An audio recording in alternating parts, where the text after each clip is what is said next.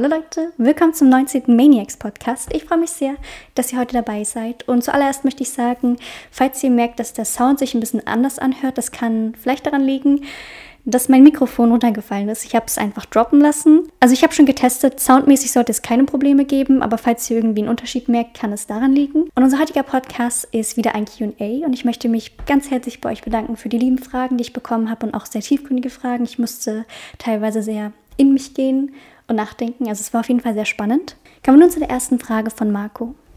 Als Introvertierte einen besten Freund zu haben, schwer? Sowohl Introvertierte, Extrovertierte als auch Ambivertierte sind definitiv in der Lage dazu, wundervolle und enge Freundschaften zu führen. Bei Introvertierten, also Introvertierte sollte man definitiv auch in dem Bereich nicht unterschätzen. Sie sind dazu in der Lage, ähm, sehr starke Bindungen aufzubauen, tiefgründige Gespräche zu führen und haben auch eine sehr gute Wahrnehmung. Auch oftmals merken sie zum Beispiel, wenn es einem nicht gut geht, dass sie das einfach wahrnehmen, weil sie zum Beispiel die Situation mehr beobachten, anstatt mitten im Geschehen zu sein, was auch manchmal sehr spannend und hilfreich sein kann. Dennoch glaube ich schon, dass es teilweise ein bisschen schwieriger ist, sich mit Introvertierten zu befreunden, einfach weil sie natürlich eher in sich gekehrt sind und vielleicht nicht immer unter Menschen sind. Deswegen trifft man sie natürlich nicht so häufig an als wie Extrovertierte. Aber dennoch, wenn man sozusagen dann die Möglichkeit hat, sich mit denen zu verbinden, dann ist es definitiv eine tolle Freundschaft. Und ich glaube auch einfach, dass Kommunikation sehr wichtig ist. Wenn zum Beispiel die introvertierte Person ja Ruhe braucht oder einfach gerade für sich braucht, dass sie das auch einfach kommuniziert, sodass die extrovertierte Person nicht denkt, so, okay, die will gar nichts mit mir zu tun haben. Genau, dass man da einfach offen und ehrlich kommuniziert und niemand verletzt wird und dass man auch einfach einen gewissen respektvollen Umgang mit sich hat. Samtglanz fragt, welchen Beruf sollten Introvertierte meiden oder besonders bevorzugen? Also generell würde ich sagen, dass es sehr wichtig ist, dass man sich darauf konzentriert oder schaut, was einem Spaß bringt oder wo man sich sehen kann, dass man sich jetzt nicht einschränken lässt, okay, ich bin introvertiert oder extrovertiert, sondern dass man erstmal guckt, okay, was bringt mir Spaß, wo kann ich mich drin sehen. Ich glaube auch, dass Introvertierte sehr gut Lehrer sein können, dass sie auch eine Chefposition zum Beispiel annehmen können, wenn sie das wollen. Wenn sie den Wille haben, das zu machen, dann ist es auf jeden Fall gar kein Problem. Natürlich kann ich mir vorstellen, dass Introvertierte zum Beispiel wenn sie Lehrer sind, dass es schon ein erschöpfender Beruf ist, weil sie halt sehr viel unter Menschen sind. Aber man kann lernen, damit umzugehen. Und wenn man, wie gesagt, Spaß dran hat, Menschen zu belehren, dann sehe ich definitiv keinen Grund, das nicht zu machen. Und falls man merkt, okay, der Beruf ist nicht für einen, kann man ja immer noch wechseln. Man hat mittlerweile die Möglichkeiten, den Berufsfeld zu wechseln. Natürlich ist es nicht immer einfach zu wechseln, aber es besteht die Möglichkeit. Und ich glaube auch, dass man innerlich auch selber merkt, welchen Beruf man ausführen kann. Zum Beispiel merke ich, okay, ich glaube nicht, dass ich ein Lehrer sein möchte, einfach weil ich das doch schon anstrengend finde, ähm, so viel unter Menschen zu sein. Und ich glaube schon, dass mich das erschöpfen würde. Und also ich habe halt einfach die innerlichen Anzeigen, okay, der Job passt vielleicht nicht ganz so zu mir, weil ich auch nicht den inneren Willen habe, das jetzt zu machen. Genau, aber zum Beispiel mache ich gerne Social Media. Ich bin ja auch sehr viel mit Menschen in Kontakt. Mir bringt ja Spaß, mit Menschen zu kommunizieren. Und ich glaube, da muss man einfach gucken, was zu einem passt. Und ob man auch bereit ist, das sozusagen anzunehmen, dass man vielleicht doch mehr Menschenkontakt hat oder nicht. Lotta Katina fragt, hast du manchmal das Gefühl, dass du Dinge verpasst, weil du weniger rausgehst? Ähm, es kommt so drauf an. Also ich habe nicht das Gefühl, dass ich was verpasse, wenn ich zum Beispiel eine Party absage. Also dass ich Angst habe, so Insider zu verpassen oder einfach so verpasse in einer Gruppendynamik meinen Platz zu verlieren weil ich zum Beispiel weiß, dass Partys mich nicht so glücklich machen. Entscheide mich halt einfach für die Situation, die mir gut tut. Und deswegen habe ich da keine Angst. Aber ich merke schon, dass ich wieder anfangen möchte, wieder aus meiner Komfortzone rauszugehen. Also ich habe gemerkt, dass wenn ich längere Zeit nicht so viel unter Menschen bin, dann fällt mir das auch schwieriger, als wenn ich so in einem Rhythmus bin oder immer mal wieder Menschen treffe. Dass es mir innerlich, auch mit Ängsten, äh, mir dann leichter fällt, wenn ich ab und zu einfach Menschen sehe. Und ich möchte auch wieder so ein bisschen mehr unternehmen, also so Sachen machen wie Kanufahren, Reisen natürlich. Also ich habe tatsächlich in dem Bereich mehr Angst, Dinge zu verpassen, dass ich die Welt nicht sehe, weil es so schöne Orte gibt und man kann so viele coole Sachen machen. Da habe ich Angst, dass ich da nicht mein Leben voll ausschöpfe. Aber ich möchte auch wieder mehr so kleine Dinge machen, wie mit Freunden Kaffee trinken gehen. Das ist auch ganz schön. Ich schränke mich manchmal ein bisschen sehr ein. Zum Beispiel, wenn ich nicht irgendwie Uni mache oder so, dann denke ich so, mm, ich habe nicht genug getan, um mir leisten zu können, was zu unternehmen. Ich setze mich selber sehr stark unter Druck, aber dieser Druck macht mich nicht deutlich produktiver. Madeleine fragt, wie bist du damals auf die Idee gekommen, ein Work and Travel nach Kanada zu machen? Ich weiß ehrlich gesagt nicht, ab wann der Gedanke in meinem Kopf drin war, dass ich ein Work and Travel machen möchte. Aber ich kann mich daran erinnern, dass ich irgendwann Videos gesehen habe über Work and Travel und in der Schule kamen auch Leute zu uns, haben davon erzählt, als sie ein Work and Travel gemacht haben und die waren so begeistert und ich war so, ja, das will ich auch machen, denn weil ich einfach auch mal raus wollte. Also ich war während der Schulzeit nie wirklich reisen, auch nicht weit weg und das wollte ich unbedingt nachholen, einfach mal weg. Ich wusste auch noch nicht genau, was ich nach der Schule machen wollte, deswegen wollte ich mir da so ein bisschen Puffer geben, mich auch ein bisschen so selbst zu finden. Man lernt einfach so viel, wenn man reist. Ich wollte auch einfach mal raus. Also die Schulzeit war ja nicht immer gut für mich. Am Ende hin wurde es schon deutlich besser, aber dennoch wollte ich einfach mal wirklich so woanders hin, wo mich keiner kennt wo ich wirklich mich darauf konzentrieren kann, so, okay, was will ich eigentlich, wer bin ich eigentlich und ja, wie, wie gehe ich mit meinem Leben um? Und der Gedanke nach Kanada, also ich war sehr am Schwanken. Zuerst wollte ich tatsächlich nach Australien, habe mich dann aber für Kanada entschieden, aus mehreren Gründen. Erstens finde ich die Landschaft sehr schön in Kanada. Zweitens, der meist ausschlaggebendste Punkt, eine Freundin von mir ist nach Kanada gezogen und sie habe ich dann mit ja, die ersten zwei Wochen meiner Reise besucht. Es war wunderschön, sie wiederzusehen. Drittens hatte ich auch ein bisschen Angst vor den Tieren in Australien. Letzten Endes wollte ich auch wissen, wie so die Menschen sind in Kanada. Genau, das waren so ein paar ausschlaggebende Punkte, wo ich dachte mir so, ja, Kanada. und ich will auch irgendwann nochmal nach Kanada zurück. Es ist wirklich wunderschön dort. Maggie fragt, wie fühlst du dich gerade? Also wie geht es dir? Erstmal Dankeschön für die Frage. Mir geht es eigentlich ganz gut. Ich habe ja eine Mini-Reise gemacht zu der sächsischen Schweiz, bin dort wandern gegangen mit meinem Freund und dann war ich auch noch einen Tag in Prag. Und ich muss zugeben, es tat so gut, einfach mal rauszukommen, so einen kleinen Mini-Urlaub zu machen und was zu erleben. Es hat so ein bisschen meinen Creative Spirit angefeuert. Ich versuche gerade wieder strikt um 22 Uhr zu Bett zu gehen. Ich weiß nicht, wie das bei euch ist, aber bei mir macht das so einen Unterschied, wie mein nächster Tag ist, wenn ich genau um die Uhrzeit aufstehe, wann ich möchte. Also mein Ziel ist es eigentlich immer so, um 6 Uhr aufzustehen. Und wenn ich um 6 Uhr aufstehe, wird der Tag richtig gut. Meine Laune ist gut und irgendwie läuft alles. Aber sobald ich später aufstehe, dann, ja, wird es mir einfach schwierig, so den Tag anzunehmen und dass irgendwie ein Flow entsteht. Und das macht mich ein bisschen sad. Einerseits finde ich Routinen gut, aber ich muss auch ab und zu daran arbeiten, nicht in einer Routine zu verfallen. Also ich brauche manchmal Abwechslung genau, dass ich darauf achte, weil wenn ich zu stark in einer Routine bin, macht mich das auch ein bisschen sad. Tom fragt, habe eine Liebe zum Lesen entdeckt. Liest du auch gerne? Erstmal mega schön, dass du das so entdeckt hast. Ich finde, Lesen ist was Wunderschönes und ich lese auch sehr gerne. Aber ich lese immer mal wieder, also ich lese nicht konstant. Auch ein Grund ist, mir fällt es ganz, ganz schwer, ein Buch wegzulegen, das gut ist. Ja, ich neige ganz oft dazu, den Tag dann durchzulesen oder die Nacht durchzulesen, damit das Buch durch ist, weil ich wissen will, wie es weitergeht. Ja, das ist nicht ganz so gut. Das letzte Buch, was ich durchgelesen habe, war Berühre mich, Punkt nicht. Ich fand es sehr, sehr gut. Es ging auch um Panikattacken, Berührungsängste und ich fand es war sehr gut dargestellt. Es war ein Roman, es war natürlich eine Liebesgeschichte, aber es war auch sehr viel um persönliche Entwicklung, fand ich ganz sehr interessant. Und das letzte Hörbuch, was ich gehört habe, war Lonely Hearts von Mona Kasten. Ich finde, sie ist eine sehr tolle Autorin. Sie hat auch die Reihe Again geschrieben. Kann ich auf jeden Fall sehr empfehlen. Die Bücher und die ganze Bücherreihe fand ich sehr gut. Und bei diesem Roman ging es auch so ein bisschen um Berührungsängste. Und es ist so eine Rockstar-Geschichte. Also je nachdem, ob ihr so Rockstar-Geschichten mögt, ähm, kann ich es empfehlen. Wenn ihr das nicht so gerne mögt, dann ja, dann eher nicht so. Wood zum Fuß fragt, ich hoffe, ich spreche das gerade richtig auf oder ich habe es hoffentlich richtig aufgeschrieben. In welchem Alter hast du angefangen, in die Kamera zu sprechen, öffentlich? Also bei mir war das persönlich ein längerer Weg, bis ich mich getraut habe, offen, frei vor der Kamera zu sprechen. Angefangen hat es halt, dass ich erst Bilder gepostet habe, die ich gemalt habe. Dann 2017, 2018 habe ich dann mehr angefangen, Bilder zu posten von mir und wo ich rede. Und es lag auch daran, dass ich in der Schulzeit mich einfach nicht getraut habe, irgendwas zu veröffentlichen, weil ich Angst hatte, dass Leute das finden und, you know, mich dafür ärgern.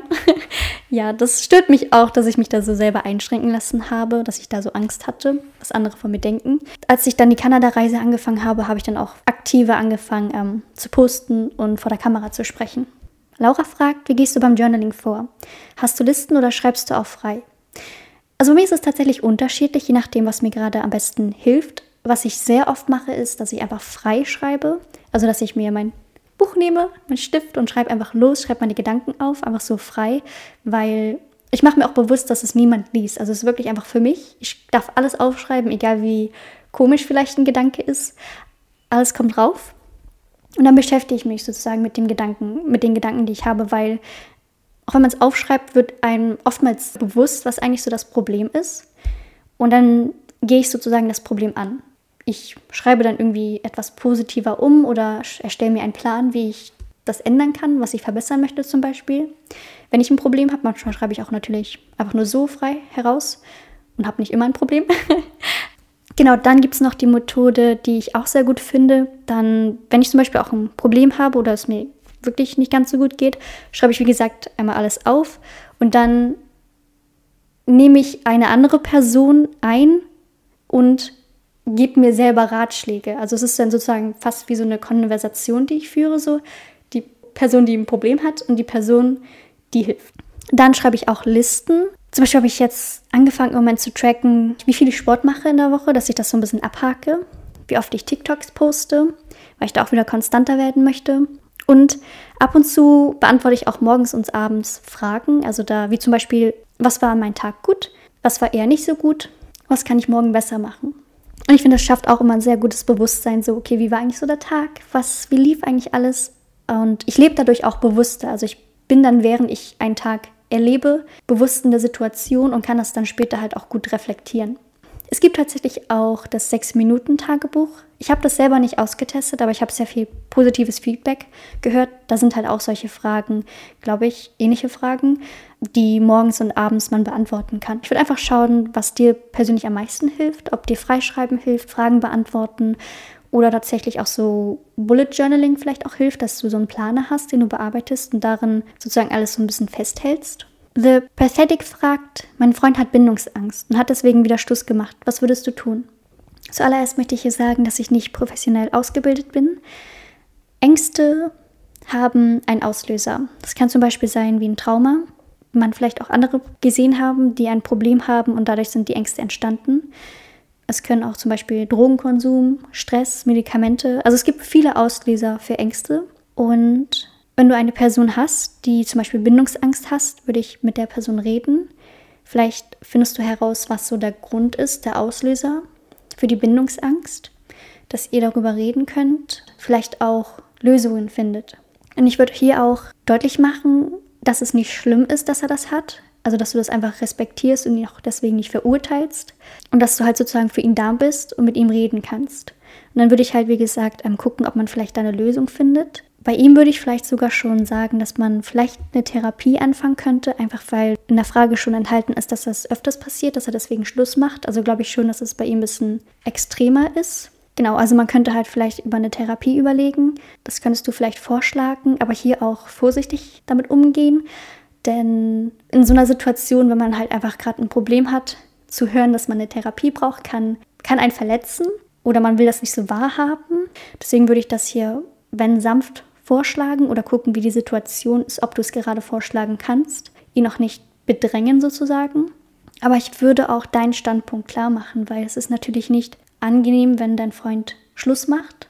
Das verletzt dich. Und das würde ich auch ansprechen, dass du auch einfach ja sanft deine Situation erklärst weil man nicht alles mit dir machen kann.